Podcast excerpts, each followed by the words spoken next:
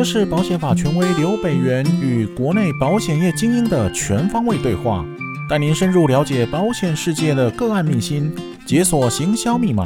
王牌会客室与您畅谈保险大小事。大家好，我是刘北元，很高兴又在空中跟大家见面了。疫情期间，大家还好吗？今天 Podcast 的王牌会客室单元，我们邀请到的专业人士是庄文良先生。啊，文良他在进入保险业之后，对于投资型保单的商品啊，有非常多的研究，扎根许多年了。啊，他有非常多独到的个人的体会以及销售的经验。啊，所以我们今天邀请他来，要远距离跟我们分享哦，投资型保单的一些经营之道。Hello，文良，非常欢迎你来。好，老师好，及各位听众大家好。好，文良，呃，可不可以先帮我们自我介绍一下，让听众能够更了解你？呃，各位听众大家好啊，呃，我现在服务于南山人寿，那年资差不多二十年哈。那我个人对投资型保单哦是比较有兴趣的，因为这个保单它比较有灵活度，啊，它跟传统的寿险比较不一样。好，谢谢文良。好，那我们今天就赶紧来进入我们的主题。好，现在投资型保单啊是非常夯的一个商品哦，在这几个月，我们在媒体上都看到了哈，投资型保单的销售金额不断的创纪录，市占率也非常的高哦。啊，包括我们小编的母亲啊，前一阵子都有人在跟他行销投资型保单的规划，所以我这边想要请教一下文良，呃，投资型保单现在这么夯。它到底吸引人的地方在哪里啊？那它跟一般的寿险有些什么不一样呢？呃，文良可以跟我们讲一下您的观察跟看法吗？好，这跟大家分享一下哈，因为我从事保险业超二十年的时候，从来没有看过投资型的销售这两年这么好。那这个重点就是在说，全世界的央行都在 QE 啊。那造就有很多游资哈，他会乱跑。可是现在为什么 QE？当然就是说你的利息就低了嘛，存在银行利利息就低了嘛。那这些钱逼出来的时候，他一定会去寻找标的。那这两年的绩效，甚至很多股市都超过一百趴哈。那保险公司因为在传统的保单，说实在，在销售是蛮难的哈。那他推出投保单哈。我个人觉得哈，在这个时期，这两个时期，它推出一定是报酬率不错啊。当然说实在哈，在保险公司它的立场，它推出这些商品，它可以收取更多的保费，赚取它的一些利润哈。那给保户有一些资本利得的空间哈。那所以说造就是这两年的投资型，尤其是今年，哎，我们看那个金管会的报表。传统的寿险销售的额度哈，几乎剩下三成两成而已，那全部的钱都跑到投资型了。那这种投资它的特色就是说，第一个，你可以在投资报酬率有到你自己设立的停利点的时候可以赎回，也可以在这个缴费期间你可以定时定额。那说实在，我我我觉得这个。所以保单它的那跟传统保单不一样，就是说你有很好的灵活度可以去操作，好，你也可以连接寿险。那当然寿险这个有危险的费率哈，那这个不是今天讲的重点。那因为投资性保单它长期的投入的时候，我个人觉得它可以抵抗通膨，啊，因为像一些平衡型基金。其实它年化报酬率二三十年抓起来有八至十趴，那我我觉得这个东西你应该业务员应该要好好的琢磨在这个区块，你才可以产生业绩。啊，这个是我个人觉得啊，为什么这两年会投资销售会这么好？好。啊，这其实文良的分析非常的精辟啊！哈，除了讲到 QE 之外，哈，其实还有一些通货膨胀的概念，还有一些操作灵活的方式，哈，好，这个都是跟一般寿险不同的。好，那接下来我想要跟文良再请教一下，就说哦，那如果是呃想要进入保险业的，或者是正要从事保险业的这些可能大学毕业生啦，哦，年轻人这样，好，那像这样的一个投资型商品哦，那对于刚入行一到三年的同业来说，这个销售门槛会不会很高？哦，这个部分其实。呃，很多很多人都很关心这个问题，觉得说好像年轻人好像没有能力去销售投资型保单这样。好，那文良可不可以给我们一些看法？我倒觉得这个问题不成立。第一个，现在保险公司它出的投资型哈，说在大部分都在前尾，因为业务员去琢磨到保单的转换变动是几乎没有，也是不可能的。好，那所以说我个人的建议哈。尤其大学生，因为现在网络很发达哈，我觉得你要去设立一些总经、总体经济的的一些书籍哈。我个人推荐的，就是说彭博啦哈，《经济学人》还有《天下杂志》。好，因为这个东西你看，我个人觉得哈，差不多一年的话，你大概知道这个轮廓。因为说实在，我对这个东西是很有兴趣的。那。投资型这个东西哈，总经会让你认识很多啊，单一产业或是世界现在的经济走势。因为这个东西你吸收的很完整的时候，说实在，你就比没有在设股票的客户懂很多。而且我刚才是在强调，现在保险公司发行的投资型保单，业务员不太有那个机会去代抄。因为代抄都是我们保险公司内部人员哦，一些投信，所以说它销售难度不会很难，只是说你自己要把保单整个投资保单整个架构要了解很清楚，尤其，呃，应该假设比较年轻的同仁，你会注意到，其实现在通货膨胀会不会很高，跟美元的连结有什么问题？其实这个东西再往后你会看得到，所以说我觉得这个销售不难，只在你想不想去学习这个东西。哦，OK，好，呃，刚刚文良提到了一个非常重要的观念哈，就现在投资型保单大部分都是类全委的哦，就是委托给其他的单位来做操作哦。那在这个情况之下，其实保险业务员在行销。投资型保单的时候，他反而需要一些总经的观念，哦，对于经济趋势的观察来去跟客户做互动。那文良，你觉得说，那刚入行的人哦，那他应该要做哪些准备，会比较呃有助于他在这方面跟客户做沟通？个人觉得哈，寿险公司的投资型的教育训练哦，嗯，这区块可能公司在教育训练不会讲得很清楚。因为我们在保险公司待过了哈，它是填充式的教育教导你怎么销售。那我个人觉得哈，因为投资分很多东西呀哈，很多样貌哈。那比如说平衡型基金，或是单一产业，或是 ETF，因为这个很多细项。那我个人觉得哈，新进同仁你要去了解这个商品架构，而且还有一个重点，美元指数，因为。同仁应该都知道，现在美元很低，哦啊，鲍尔一直说通膨是暂时的，可是我个人觉得哈，联准联准会在透露这讯息啊，它不是真实的。比如说美元指数上升的时候，基金市场必跌会不会下来？那你的基金或是投资保单，你是用什么计价？用什么计价？这个很重要啊。所以说我我常常在观察保险公司的教育训练是。其实它是很单向，但是就是一呃投就是一个填充式教育，业务员你自己要有一套想法，因为经济这种东西，投资这种东西，说实在哈，变化莫测，一个月之间你可能马上是二十趴，好，这也有可能。可是我们现在是销售类全委的保单，应该比较不会发生这种状况。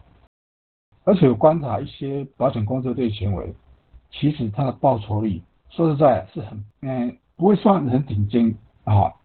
可是它有类似一些平衡型基金的一些概念，因为它不可能让你冒很大的风险啊去赚很多钱，所以说它的配置是比较中性的，风险不会很高，因为它也怕，比如说客户亏损，因为你在承受那些压压力跟解释，这个是我个人观察。好，呃，其实呃听起来哈。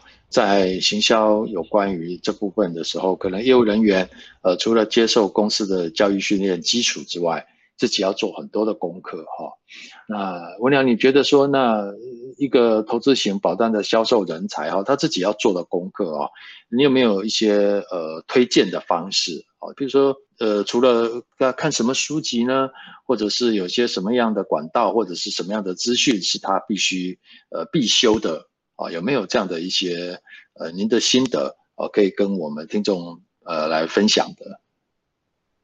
其实哈，我刚才在阐述我自己的时候，我跟大家同学分享说，我对投资这个东西是很有兴趣的哈。我每天早上几乎起来就是看《经济学人》、《彭博商业周刊》、《天下杂志》。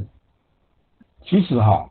我们在读阅书籍的时候，不要太区域型的，你要比较宏观、世界型的一些商业杂志哈。我个人觉得啊，我接触这这些书籍哈，让我收很多。我在投资判断也不会差到哪边去哈，因为它是比较客观的去阐述全世界的经济走势。那比较区域型的杂志，说实在，有时候会让误判。因为它比较偏向于单一的方式，它单一产业去观察经济走势。所以说我我觉得，尤其在我们想要去销售投资型，我觉得你自己要自有自我去投资啊，你的知识。那我更觉得，这不单只在对投资型保单的销售，那比如说你以后要投资股票，在判断这些东西的时候。你可能失败的因素会比较少。好，我俩那个听您这样讲哦，就有一个比较呃隐私的问题哦，就是你每天早上起来的话，都会看《天下杂志》的报道，或者是呃彭博的周刊的报道哦。其实我想要想要了解，就是说你这样的一个习惯持续了多少年？嗯，应该是差不多三四年，三四年有了。因为我在 APP 订阅这些杂志，所以所以你你其实已经有呃三到四年去保持这样的一个习惯，对不对？没错。哦，那其实还是要有兴趣的。啊，对，我我觉得这个其实是很重要的哈，就是说呃，像文良哥刚刚有谈到了，就说哈，呃，你要有自我的投资知识，这点我觉得非常的认同，非常的认同。但是其实。我刚刚补充问的就是想要呃让听众朋友去了解，就是说，其实，在补充知识的同时，还要有恒心跟毅力啊，因为知识是需要时间去累积的啊。如果只是一个两三天啊，那是来不及的，那是没有办法培养出一个专业。不是看完一本书啊，你就可以培养出很好的专业。像文良兄，他现在已经有呃三四年的时间，每天都在接触这样的一个专业的财经杂志哦。会让他有一个宏观的一个视野，这样，哦，这这一点我想是值得年轻人呃来学习仿效呃文良兄这样的一个呃有毅力啊、跟决心在这方面去发展自己专业的一个做法。好，好，那我想呃其实可能还有一个问题，大家也很想知道的，就是说呃可能现在股市这么夯哈，呃一定会有一些客户。很想要买投资型保单，这样哈，但是我相信文良，你江湖路走这么久了，你一定会知道，呃，有哪一些客户可以来投保，有哪一些客户不太适合来做投资型保单的规划。好，那在这个问题上，你有没有一些个人的一些呃行销的经验可以跟大家来分享的？因为哦，卖投资型你要去分类客户哈，太懂的股票你卖不了。不懂股票的人，你最好是不要卖，因为他承受不了那个，就是说报酬率是负的，好，这个很矛盾的哈。那可是我我个个人觉得哈，那个风险问卷那个东西，我们在翻售投资人，那个那个东西真的是很准。我我个人觉得哈，因为在南部这边销售哈，比较客户客户跟业务员买投资就比较着重在人情世故。可是我个人不太卖投资型保单，我不太喜欢用这种销售方式。那我觉得哈，分类客户分类很重要。卖投资你要找那些小懂啊，而且又可以承受些许的报酬或是负报酬，正报酬或是负报酬。那他有多余的钱，有钱重要。我讲了，投资型你也一定要卖。客户是他有多余的钱，因为这种东西说实在哈，投资是一个长期、长期的东西。那这个保单，你觉得报期不错的时候，第一个我刚才阐述可以停利，好。那假设你觉得保单架构不错的话，你还可以增额。所以这个保单它在投资这个方面，我我个人觉得哈。他的方式是蛮 OK 的，而且我刚才一直在强调，懂的人不会跟你买，因为牵涉到费用率的问题。你不要去找那些 在股市杀进杀出的人去卖投资型保单，我觉得这个是，嗯、呃，怎么样讲，多多浪费你的时间啊。好哇，这个文良的这个说法真的是让我这啊这。我不晓得该怎么说哈，其实我刚刚一直在想哈，就说太懂的人也不能卖他，哦，那不懂的人也不能卖他，所以我这样讲好了。温良，你的意思是说，这样就是那种呃半生不熟的那种人最适合呃去跟他谈呃有关于投资型保单的规划，好，就因为他要有一点基本概念，但又不是要自己去冲杀。温良，你的意思是这样吗？哎，没错，我我觉得哈，在贩售投资的时候，你也是在跟客户给客户教育他投资的一些知识。其实这东西哈，叫做因果关系。他假设觉得你这个很很专业，其实以后你要销贩售他其他的保单，我觉得那个是你很大的助力。那我还有一个问题想要补充询问哦，就是说，刚刚您谈到说投资型保单它是一个长期的投资啊，哦，那您您您如果在跟客户在谈投资型保单的时候，呃，你你会建议客户说，如果他有一笔多余的资金要来投入的时候，那呃大概这个时间哈，就是说他这个投资的时间，大概你会建议大概时间是多少？多长？一年呢？或者是两年的一个自由资金来规划会比较恰当，这一点各位，呃，您您有什么样的经验可以跟我们大家分享的？我觉得差不多两年的资金。那我刚在阐述这个东西的时候，我个人觉得啊，就是说，当你的保单报酬率，你在销售的时候跟客户沟通的时候，有达到那个停利点，啊，我我个人觉得可以相对的去赎回。好，那定时定额这个方法，因为对投资型保单来讲，它风险会比较少。好，那我再补充一点，就是说，现在全世界股市都这么高，好，通膨隐约的通膨都出来了，我们是不是去试想一下后面的投资标的这个走向会怎么样？是在我就认真在思考这个问题。好，哦，这个文良今天给我们非常多非常多的一些观念哦。那我想，呃，我想再，其实已经该结束，但我真的忍不住还想要再请教文良，就是说，呃，如果我给您两分钟的时间，呃，你会想要跟一些年轻人，呃，怎么来去？呃，介绍或者是告诉他怎么样去来去接触行销投资型保单啊，就用用比较简短的话，就比如说以你这么多年的二十年的经验，呃，我希望你浓缩成两分钟，给一些新人啊一些很重要的一些方向跟的指标，好，那是不是可以给我们两分钟的一些建议？谢谢。好，OK 啊，那 我的建议就是说。你在投资这区块哈，就在一定要去涉猎那不懂一定要学习。好，那我觉得这个东西在低利率的时代，它一定是保险公司销售主力的前兆。好，因为我个人觉得啊，传统的保单怕它有它的优势，可是现在低利率的保单真的是没办法抵抗通膨。唯有充实的投资观念，替客户创造无形的价值。好，不管你让他得到更高报报酬率，客户关系也会建立的蛮好。那我还在强调，我还是强调，因为报酬归报酬，风险归风险，你要把这些险种的架构一定要认识的清楚。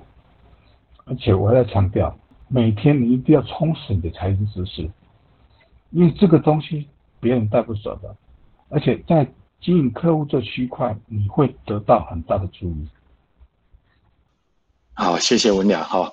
呃，请你看哈，这个最后两分钟的一个呃专业提醒哈，文良再次把呃他的焦点放在专业知识的培养跟呃学习上面哈，而且这是一个带不走的东西啊。这我其实我也很认同哦。